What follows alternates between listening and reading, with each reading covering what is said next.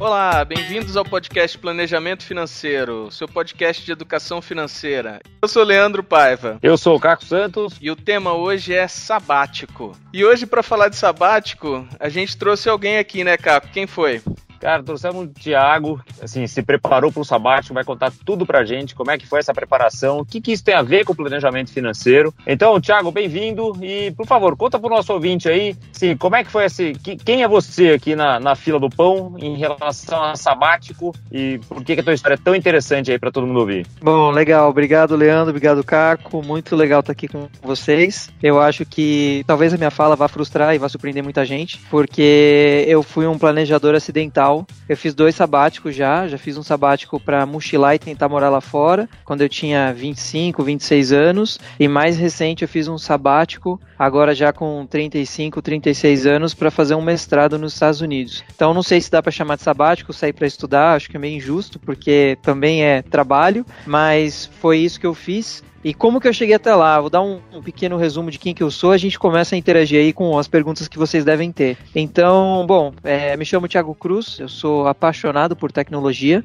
Geralmente eu digo pro pessoal que eu segurei um controle de videogame desde que eu tinha idade suficiente para segurar um nas minhas mãos. Então eu comecei a jogar videogame desde cedo. Por causa disso, eu acabei migrando para a área de tecnologia e fui fazer o meu bacharelado em ciência da computação. Trabalhei na área com desenvolvimento de software e fui migrando para área de gestão de projetos. Quanto mais eu migrava para gestão de projetos, mais eu me interessava pelo lado da administração, da economia, comportamento organizacional, comportamento humano, e que eram áreas que eu nunca tive dentro da minha faculdade de ciência da computação. Por conta disso, eu consegui realizar um dos primeiros grandes sonhos da minha vida, que foi fazer um mestrado em administração, fiz no Brasil. E nessa época eu já trabalhava em multinacional, tinha contato com gente do mundo inteiro, equipes em outros países, e eu gostava muito dessa questão de trabalhar com outras culturas.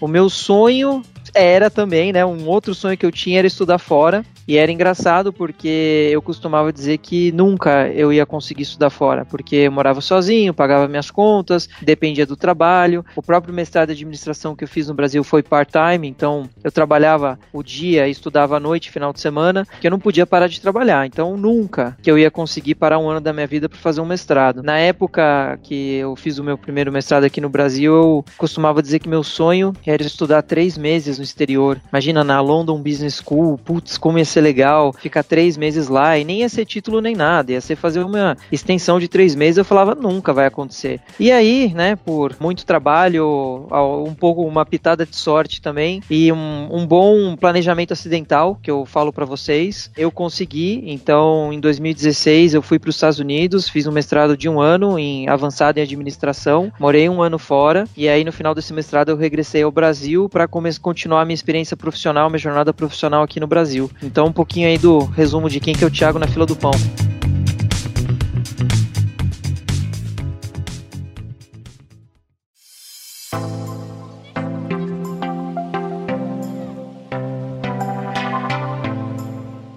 Bacana a tua experiência é, toda e essa coisa de planejamento é, incidental, talvez mais do que acidental, né? É interessante porque assim, o planejamento e a gente aprende com quem faz o certo e com quem já deu cabeçada também, né? Então, que que assim a tua experiência é o que é o que vai ajudar o nosso ouvinte a na hora que ele fosse programar, né, saber o que que faz sentido fazer planejamento, o que que tudo bem não fazer e ver o que acontece. É, e nesse sentido, assim, o que, que você acha que foi o, o maior problema de não ter feito um planejamento enfim, próprio, vamos dizer assim, um planejamento específico, se é que teve alguma coisa? Eu acho que fazer planejamento, eu trabalho com isso, inclusive, é importante, é, mas eu acho que a gente não pode ficar escravos do nosso planejamento. Então, tem muita gente que fala isso, que você não vai ficar rico cortando o cafezinho que você toma todo dia, e existem aí, né, vertentes diferentes do, da, do planejamento financeiro, um que fala que você tem que planilhar tudo e você corta o que é supérfluo e aí tudo vira supérfluo, outro que fala que você tem mais flexibilidade. O que eu vejo que funcionou bem para mim na vida, fazendo um paralelo com um país, por exemplo, então assim, o que, que é importante na economia de um país? Que a gente vê agora muita discussão com o que a gente vê de reforma da Previdência, reforma do funcionalismo público,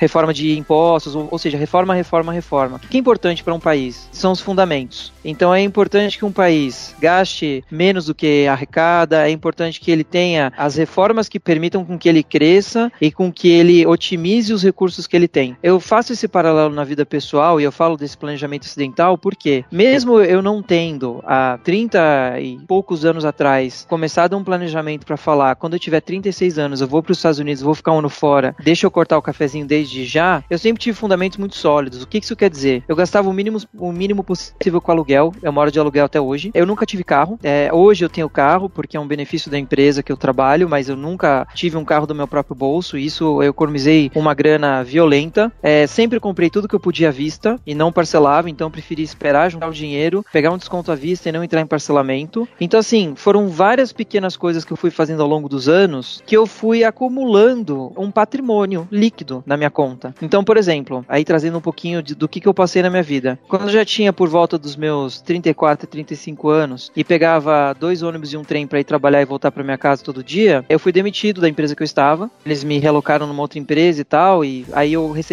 o pacote de demissão e acabou chegando no meu ouvido que uma das pessoas do RH perguntou para uma amiga minha na época, falou assim: "Ah, agora que o Thiago foi demitido, ele vai ter uma boa rescisão e ele pode comprar um carro, né?" E essa pessoa virou para ela e falou assim: "Não, mas eu acho que ele não vai comprar um carro". E aí a pessoa virou e falou assim: "Nossa, mas ele já tem mais de 34 anos, ele não tem carro? Tá começando a ficar feio isso". Então assim, esse dinheiro da rescisão que não virou um carro, foi para investimento, foi para aplicação. E aí mais lá na frente, essa somatória de pequenas coisas que eu fui fazendo ao longo da vida foi me gerando essa flexibilidade financeira para o momento que apareceu essa oportunidade de fazer um mestrado fora ou tirar um sabático, como vocês falam, eu tinha o dinheiro em conta. É claro que aí, né, tem todo um outro aspecto, tem muito mais negociação envolvida, mas grande parte do dinheiro eu tinha ali para conseguir fazer isso lá fora. Então, como um resumo, eu acho que o importante é você ter sólidos fundamentos que vão te permitir não só fazer um sabático, como talvez comprar um carro, comprar uma casa, ou até é, estar preparado para um, uma doença ou alguma, alguma notícia inesperada. Como você falou, você teve dois sabáticos em tempos diferentes, o que lida até com uma preparação diferente. Vamos falar primeiro do, do seu quando você tinha 25 anos, que você foi viajar. Naquela época, é, a preparação com certeza foi diferente do outro, do outro sabático depois para fazer o mestrado, né? Sim, foram completamente diferentes. Então, assim, eu sempre tive essa vontade muito grande de morar fora um tempo. E no primeiro sabático que eu, que eu fiz, eu tinha um dinheiro no, na, na, na conta bancária. E aí eu lembro que eu tinha uma decisão para fazer. Eu tinha pedido demissão do meu emprego atual. Era o momento de realmente fazer uma pausa ou começar uma outra experiência profissional. Ou então fazer um, um sabático mesmo, um mochilão, que foi o que eu fiz. E aí eu lembro que eu sentei para conversar com a minha mãe. Falei assim, mãe, tenho tanto dinheiro no banco. O que, que você acha que eu deveria fazer? Comprar um carro ou viajar? E assim, né? Para um homem com 20 e poucos anos, comprar um carro significa liberdade, balada, é, sair para os agitos, é uma época até pré-Tinder aí, então era muito importante ter essa conexão para ter um carro para poder ter essa flexibilidade. E aí minha mãe virou para mim e falou assim: "Filho, vá viajar. Comprar carro você pode comprar qualquer momento da sua vida, mas viajar é agora". E foi uma decisão muito sábia. Então, eu, eu tinha um país em mente, eu queria ir para Nova Zelândia, eu vi que eles estavam precisando de gente em TI, então eu falei: "Vou para lá, eu falo inglês e aí eu já acho um emprego, fico por lá". Então foi assim, cara e coragem. Eu conheci um pouco do país, eu não tinha emprego lá, eu tinha uma grana no banco, estava preparado para ficar uns dois meses, conversei com o pessoal, fui, conheci o país e aí foi meu primeiro choque, porque aí você vê que existem assim, né, é, três polícias diferentes, existem três políticas diferentes quando a gente fala de imigração em país. Você tem a política do Ministério do Trabalho, que o interesse deles é ter mão de obra qualificada, seja interna ou externa. Você tem a polícia é, do meio ambiente, que o interesse deles é não deixar coisas que não deveriam entrar no país entrar, como alimentos, drogas ou animais. E você tem a polícia de imigração, que o objetivo dela se antepõe à polícia do Ministério do Trabalho, muitas vezes. Qual que é o objetivo da polícia de imigração? Não deixar ninguém entrar no país, ou, ou assim, deixar as pessoas entrarem pelo tempo determinado pela lei que elas saiam assim que possível. E isso para mim foi um choque, porque por um lado, quando eu vi o Ministério do Trabalho da Nova Zelândia, eles tinham uma lista falando assim: queremos que essas pessoas dessas profissões venham. E aí, quando você ia para Nova Zelândia, você não podia chegar lá e falar, eu vim aqui procurar emprego. Assim como você não pode em nenhum país do mundo que você não tenha visto para trabalho. Você tem que chegar lá e falar assim, vim aqui passear. Então eu fui nesse sentido, uma coisa meio dicótoma. É, um, um, um ministério fala uma coisa, a polícia fala outra. Comecei a conhecer o país, procurei emprego, foi bem mais difícil do que eu esperava. Não consegui achar emprego e eu decidi aí então eu mudei minha viagem. Falei, olha, o pouco do resto do dinheiro que eu tenho, eu vou seguir viajando. E aí eu fui pro sudoeste da Ásia, é, que é bem barato, né? A cara e a passagem, chegando lá as coisas são baratas. Fiz meu mochilão lá, voltei pro Brasil e aí voltei com. Eu lembro que eu voltei com mil reais pro Brasil. Então, veja também também que tem uma coisa é, desse planejamento, né? Que eu, que eu digo acidental, incidental, como queiram chamar. Eu lembro que quando eu tava numa ilha na Tailândia, tava acabando as minhas reservas, ainda tinha uma passagem de volta pro Brasil. Eu tinha, sei lá, mais 5 mil reais ou mais 4 mil reais. E aí o dono do. Eu tava aprendendo a mergulhar. O dono do resort chegou para mim e falou: E aí, o que, que você vai fazer? Eu falei: Não, tá chegando no final da minha viagem, já vou começar a segurar um dinheiro porque eu tô voltando. E ele virou para mim e falou assim: Não, gasta tudo. Isso daí você ganha mais dinheiro quando você voltar para sua casa. Eu falei: Não, cara, eu preciso de assim, né? Já, já comecei a antever, vou voltar pro Brasil. Eu morava com meus pais na época, mas eu ajudava em casa. É, eu não ganho mesada, então eu tenho que pagar. Se eu quiser sair, eu tenho que pagar do meu próprio bolso. Eu vou pra uma entrevista do meu próprio bolso. Se quiser comprar uma roupa do meu próprio bolso. E eu não tava empregado. Então eu já comecei, né? Eu tive um momento de subida, de estabilização e de, de baixa dessa viagem. Quando eu tava chegando na baixa, eu já comecei a preservar aquele capital que eu tinha, que eu tinha consumido todas as minhas reservas, para conseguir voltar pro Brasil e ter alguns meses ainda para conseguir me manter antes de achar um emprego, que eu não sabia quanto tempo ia levar. Que é o que a gente chama hoje do que? Reserva de emergência. Então, já fui compondo ali, né? Preservando essa reserva de emergência para estar tá bem estruturado quando eu voltasse para o Brasil. Então, assim, grandes, é, em, em, largos passos, foi essa a minha primeira experiência de sabático lá fora. Nasceu de eu ter acumulado dinheiro por um bom tempo e aí fui e fiz a viagem para Nova Zelândia. Bacana. E no, no segundo sabático seu, a realidade já era bem diferente. Você estava morando sozinho, você trabalhava, você já tinha um emprego estável, que você numa multinacional e tal. Como é que foi essa essa decisão de parar e estudar? E outra coisa, é possível negociar com a empresa que você está trabalhando esse ano sabático para você voltar para a empresa? Boas perguntas. Então assim, a decisão foi extremamente difícil, porque eu já tinha feito meu mestrado aqui no Brasil, é, enquanto eu trabalhava, como eu tinha comentado, estava bem colocado numa multinacional e assim as coisas indo super bem. Eu tava, eu era líder de uma área, a área estava bem estruturada, né? Eu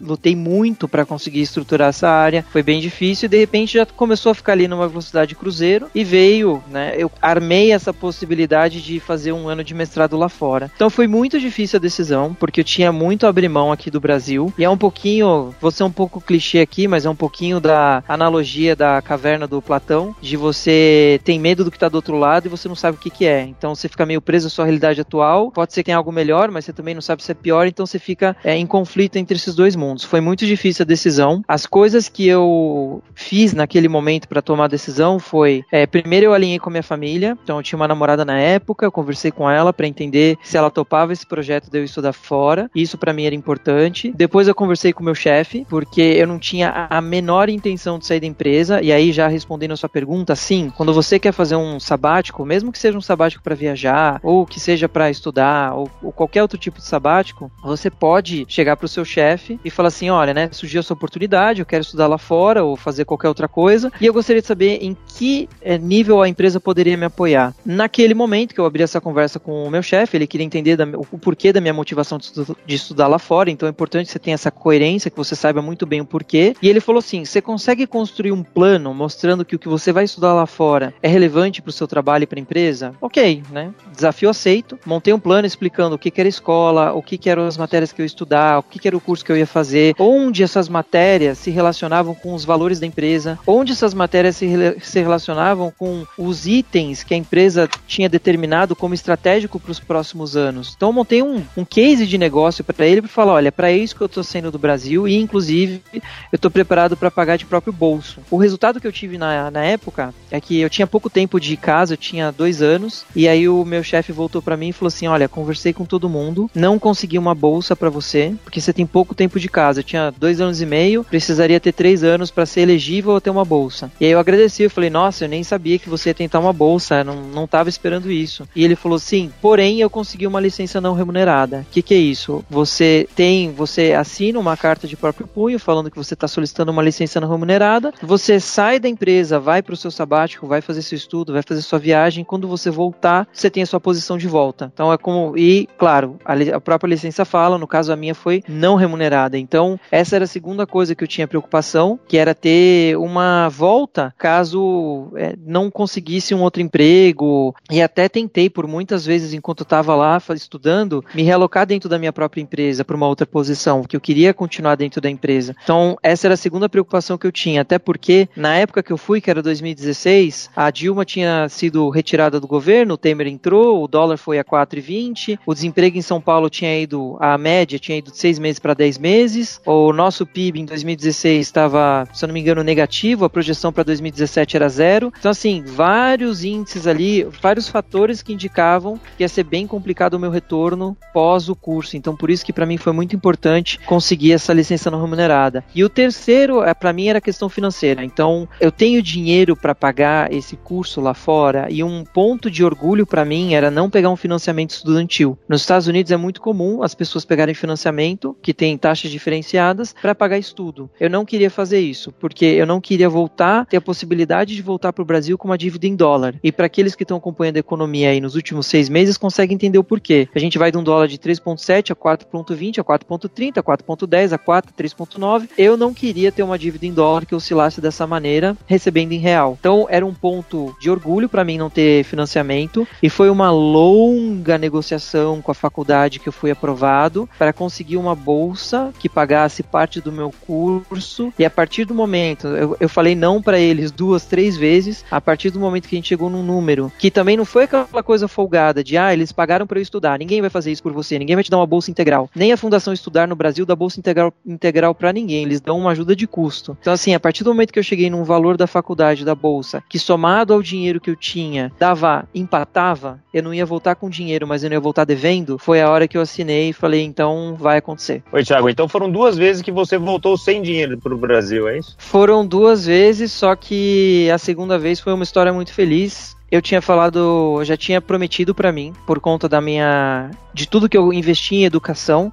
Então eu fiz uma pós, depois eu fiz um mestrado no Brasil, além de cursos de idiomas e tudo mais, e o mestrado foi bem caro. Eu tinha prometido para mim que eu nunca mais ia fazer um curso a não ser que uma empresa é, patrocinasse esse curso. E aí fui lá para os Estados Unidos, fiz o curso, quem pagou eu paguei. Porém, aí aconteceu um fator muito feliz dessa história inteira, que é, na empresa que eu vim trabalhar, eu tive o que eles chamam de signing bonus, que é um bônus que você recebe por assinar a oferta para trabalhar com essa empresa. E esse signing bonus pagou a parte do curso que eu tinha pagado lá fora. Então, basicamente assim, para mim, o curso saiu pago porque metade foi bolsa da faculdade, a outra metade eu recebi um ano depois quando eu assinei essa oferta e eu acabei pagando o meu living expenses, as minhas despesas para viver dentro do país. Então, por isso eu não voltei sem dinheiro para o Brasil. Isso é uma coisa que é interessante para falar para as pessoas que têm interesse em fazer, em, investir em educação. Então, eu sempre fui um crédulo que todo o dinheiro que você investe em educação tem que voltar. Ou você tem que conseguir uma promoção, ou você vai dar aula com aquilo, ou você vai performar melhor no seu trabalho e vai receber um aumento salarial, ou você vai mudar de emprego. Então, assim, eu acho que precisa ser feita uma análise criteriosa quando a gente investe em educação de como que isso vai retornar para mim. E não precisa ser um retorno em curto prazo. Não precisa ser eu me formei hoje e amanhã meu chefe tem que me promover. Mas você tem que ser, tem que ser uma, mais um degrau da escada que você está subindo. Ele tem que em algum momento retornar para você. E o legal é que às vezes a educação graduação se paga. Então, eu lembro, por exemplo, a primeira pós-graduação que eu fiz em projetos, ela se pagou, porque os aumentos salariais que eu tive, as promoções que eu tive, que foram propiciadas por essa pós-graduação, além do conhecimento que ela, que ela me trouxe,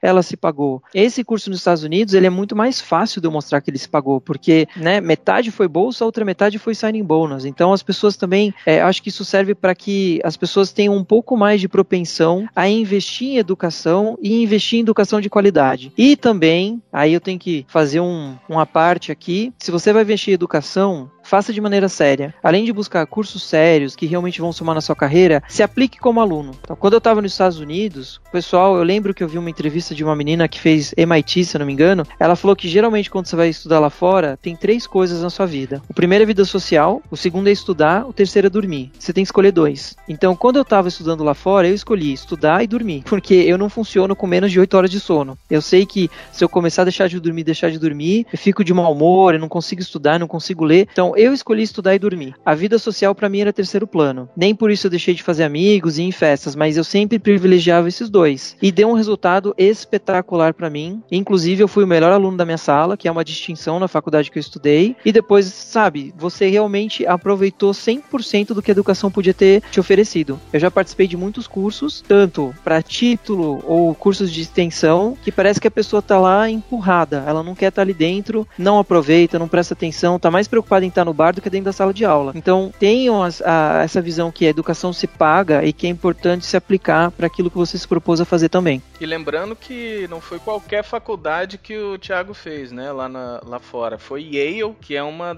das faculdades do Ivy League, né, que são oito faculdades é, das melhores do mundo, entre elas Harvard, Princeton, Columbia, né, Cornell, e também Yale, e onde se formaram Bill Clinton e o, o George Bush, né? Não é qualquer lugar. Então, o que você falou é verdade. Você imagina você ir lá para os Estados Unidos, conseguir toda essa, é, é, ter toda essa jornada para conseguir estudar em Yale e ainda não se dedicar, eu acho que realmente você fez a escolha mais do que certa, né? É, de fato. E sabe que essa história que você fala de aproveitar o estudo, Thiago, me lembrou. Começo da minha carreira, uma vez eu estava numa. Isso vale não só para faculdade, mestrado, tudo, mas realmente para aquilo que você está fazendo, né? Você está presente, você está aproveitando o momento. Eu me lembro uma vez eu fui, eu tava, trabalhava no banco e o banco me mandou para uma conferência, né? Para um, um, um, dia de congresso, né? Do de mercado financeiro, etc. E eu estava lá meio para encontrar as pessoas, achava que era o networking ali que estava fazendo sentido e tal. E daí teve uma hora que meu chefe me viu assim, completamente distraído durante uma das palestras, ele me chamou de lado e falou: O que você está fazendo aqui? Ah, tô,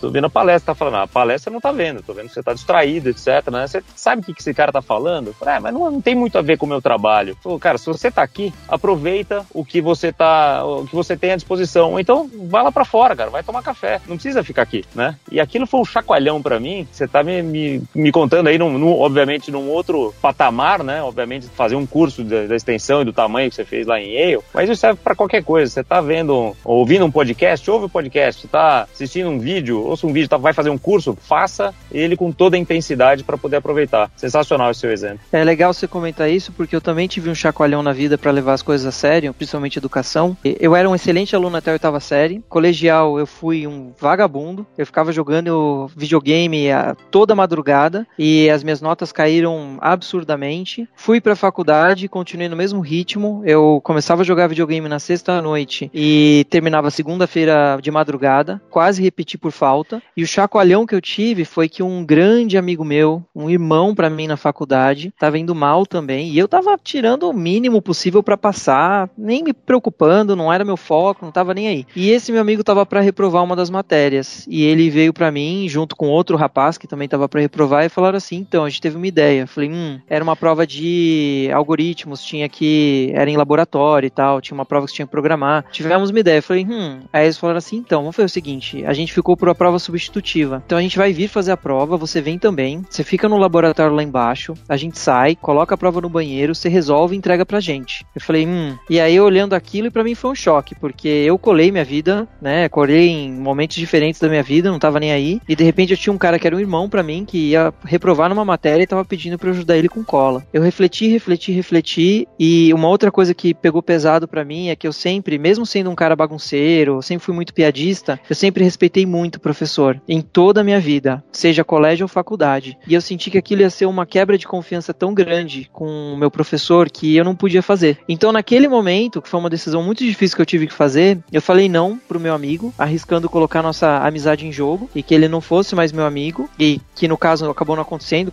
continuamos amigos, mas eu fiz uma promessa ali, que se eu falei não pro meu amigo naquela vez, eu nunca mais ia colar na minha vida. E eu nunca mais colei. A partir do momento que eu comecei a levar isso a sério e que eu nunca mais colei, que eu lembro até de um colega da, da faculdade também, que uma vez ele entrou, fez uma prova em cinco minutos, eu olhei para ele e falei assim, meu, você tá louco? Como é que você fez essa prova em cinco minutos? Ele virou e falou assim, Thiago, ou eu sei ou não sei. Se eu não sei, não adianta ficar enrolando. Então, assim, essas experiências somadas me fizeram começar a levar a sério a educação. E aí, assim, voltando a um tema central, que se eu pudesse dizer uma coisa para as pessoas do que, que faz diferença na sua vida, não é cortar o cafezinho, não é você ter um plano de 10 anos onde você quer estar, tá, não é nada disso. Para mim, pelo menos o que funcionou para mim, é uma palavra só. E isso se aplica em todas as áreas da minha vida: no trabalho, na academia, na faculdade, em tudo. Disciplina é você ter a disciplina de estudar, é você ter disciplina de levantar cedo, é você ter disciplina de fazer exercício, ter disciplina de reduzir seus gastos, ter disciplina de investir. Disciplina para mim, a partir do momento que eu aprendi isso e eu demorei para aprender, a minha vida, a minha performance mudou radicalmente, independente se é no trabalho, na faculdade, na vida pessoal, disciplina. Cara, sensacional. Eu acabei de ler Quem Pensa Enriquece do Napoleão Hill e ele fala muito de disciplina e fala de um passo antes da disciplina, né? Que para você né, ter a disciplina, você precisa ter um desejo desejo ardente, saber o que, que você quer, saber o que, que você quer da vida, e é isso que vai te dar disciplina. Você tinha muito claro que você queria ir para fora, você tinha muito claro que você queria estudar fora, você tinha uhum. muito claro tudo que você queria fazer, e foi isso, na minha opinião, aqui ouvindo o teu relato, que te deu essa força aí pra você ter essa disciplina e, e conquistar tudo que você conquistou, cara. Parabéns. Obrigado. Acho, acho importante, até conectando com isso que você está falando, realmente, é, você tem que ter uma ideia do que, que te move. Então, assim, eu, eu sempre gostei de estudar. E eu sempre achei que tinha mais ainda. Tinha mais, tinha mais, tinha mais. Então, eu, eu era orientado a isso. E eu tive também a sorte na vida de ter pessoas como a minha mãe, ter pessoas como um ex-chefe meu de trabalho, que quando eu chegava com essas dúvidas, porque a gente, a gente se testa também, a gente fraqueja. É muito fácil eu contar minha história sentado hoje olhando para trás e as pessoas vão olhar e falar assim: ah,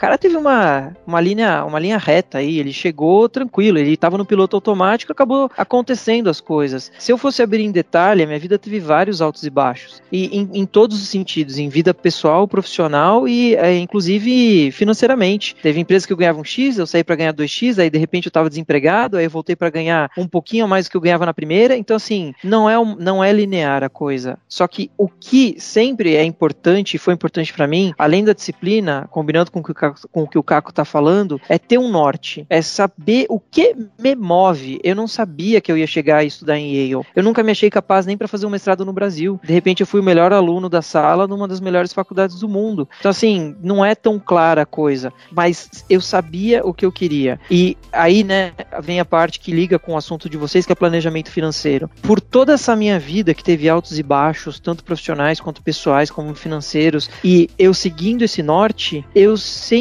mantive uma paz financeira na minha vida. Então eu sempre tentava, né? eu podia morar num lugar melhor, eu morava num lugar um pouquinho pior. Eu podia pegar um apartamento maior, eu pegava menor. Eu não tive carro, eu usava transporte público. Então assim, eu fui sempre sendo super conservador com o uso do meu dinheiro, para no momento, por exemplo, de falar isso daqui não tá legal, quero pedir demissão, eu sabia que eu tinha dinheiro no banco que ia me suportar por um tempo até achar outro trabalho. Ou que eu queria ir pro exterior, eu tinha um dinheiro que aquilo me pagava. Ou quando apareceu a oportunidade de ter uma faculdade como essa falando, Tiago, vem, a gente já tanto de bolsa, eu olhar para minha conta bancária e falar assim, cara, eu consigo pegar o que eu tenho, combinar com o que a faculdade está me pagando e eu consigo ir fazer o curso.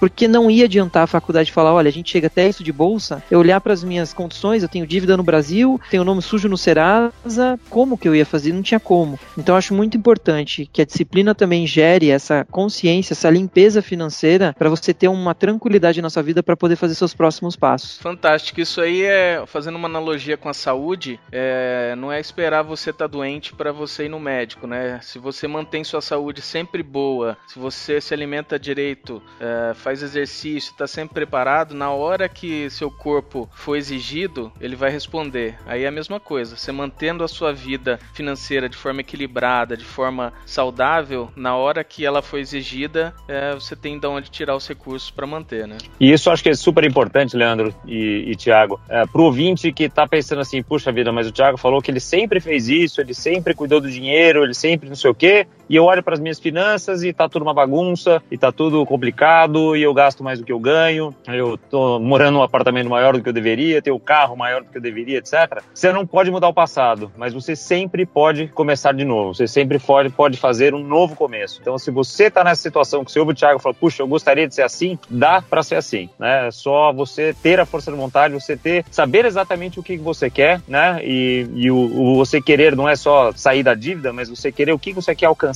na vida, o que, que é realmente importante para você, porque isso vai te dar a motivação e a disciplina para correr atrás das coisas. Cara, Thiago, sensacional o nosso papo. É uma pena que a gente tá acabando o nosso tempo aqui, porque, né, para variar, né, Leandro? A gente poderia ficar algumas horas aqui conversando, mas certamente isso já vai dar muito bons insights aqui, muita luz aqui pro nosso ouvinte. Tiago, te agradeço demais aí teu tempo, à tua disposição de contar a tua história. Ah, agradeço a vocês. É, eu, eu tenho uma dívida de honra muito grande com a minha faculdade, com Yale, porque eles me deram uma bolsa generosa para eu fazer o curso. Então, e eu tenho uma dívida de honra também com o meu país, porque eu amo o Brasil. Independ... É diferente de algumas pessoas que falam que não vem a hora de sair daqui. É, eu fiz uma escolha consciente de voltar. Poderia ter continuado fora, mas eu fiz uma escolha consciente de voltar para o nosso país, porque eu acho que a gente tem que. Quem vai resolver o país somos nós. Não é quem está na política, não é quem está como presidente, somos nós. São as nossas atitudes todos os dias e parte da minha pequena contribuição para esse grande grande país está em levar um pouquinho de consciência para as pessoas de, meu, é possível, sabe? Não precisa estudar em Yale, você pode estudar em outra faculdade, você pode estudar numa faculdade no Brasil, mas é possível, educação faz a diferença, dedique-se para educação, prepare-se para isso, porque assim, muda, mudou o meu mundo, mudou a minha vida e eu tenho certeza que pode mudar de muita gente. Então eu agradeço a vocês ter esse espaço no podcast de vocês para poder levar essa mensagem a mais pessoas e quem sabe motivar algumas pessoas também a, a chegarem lá, que eu acho que isso é importante para a gente ter cada vez pessoas melhores no nosso país.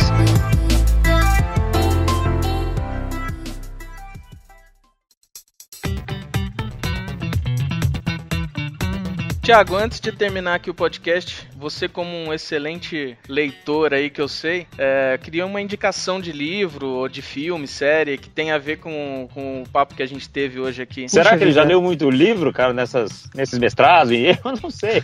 Tenho minhas dúvidas. Nossa senhora, é que pergunta difícil, porque tem tanta coisa que poderia responder. Eu vou, eu vou indicar dois livros. É, o primeiro, eu acho que é muito interessante, é o Homo Sapiens, do. Esqueci o nome dele, o Harari né? Yuval Harari. Isso aí, acho que vale muito a pena a leitura porque você vai se entender melhor como ser humano e como a sociedade que a gente vive. Então acho que esse vale a pena. É, e um outro livro que eu tô lendo agora também, eu não sei se ele já tem no Brasil, eu comprei recentemente, chama A Segunda Montanha. O nome do autor é David Brooks e em inglês ele chama The Second Mountain: The Quest for a Moral Life. Então ele é um livro muito bom para aquelas pessoas que é, têm uma vida estável, estão satisfeitas na carreira, mas sentem que tá faltando faltando alguma coisa e não sabem o que, que é. E ele fala um pouquinho do, da importância de você retornar para a sociedade e viver para os outros e não para você. Por isso que ele fala que são duas montanhas. A primeira montanha é a montanha que a gente está conversando aqui, é você conseguir organizar sua vida financeira, é você conseguir progredir na carreira, progredir na sua carreira acadêmica e chegar num patamar ali de conforto. Mas o que as pessoas percebem quando elas chegam nessa, nessa primeira montanha, no cume, é que elas se sentem vazias. E aí elas começam, por muitas vezes pode ser que tenha um vale, que seja o que? Uma, uma decepção, uma doença, algum evento traumático, e aí elas começam a subir uma segunda montanha, que é uma montanha de propósito. Então acho bem interessante também, é, talvez as pessoas ainda estejam subindo a primeira montanha e estão muito ainda nessa corrida, mas é importante a gente entender que existe uma segunda montanha é, que realmente vai levar a gente a servir o outro e se melhorar um pouquinho que eu estava falando antes como sociedade. Sensacional, obrigado pelas dicas. Adorei essa segunda dica aí. O primeiro livro eu já li, mas esse segundo aqui já acabou de entrar na minha fila de leitura, viu? Exatamente, Legal. muito bom. Muito bom, e que a gente vai se despedindo então do podcast Planejamento Financeiro dessa semana. Espero que vocês tenham gostado aí do Thiago, da, de toda a sua conversa, falando da disciplina, falando da motivação, do desejo e de como é possível chegar em tudo aquilo que você quer com o planejamento, inclusive, seja ele incidental ou mesmo acidental, mas muitas vezes com um planejamento formal também que pode é, ver vários atalhos né, no nosso caminho. Obrigado pela tua audiência e até a semana que vem. Um abraço e até mais.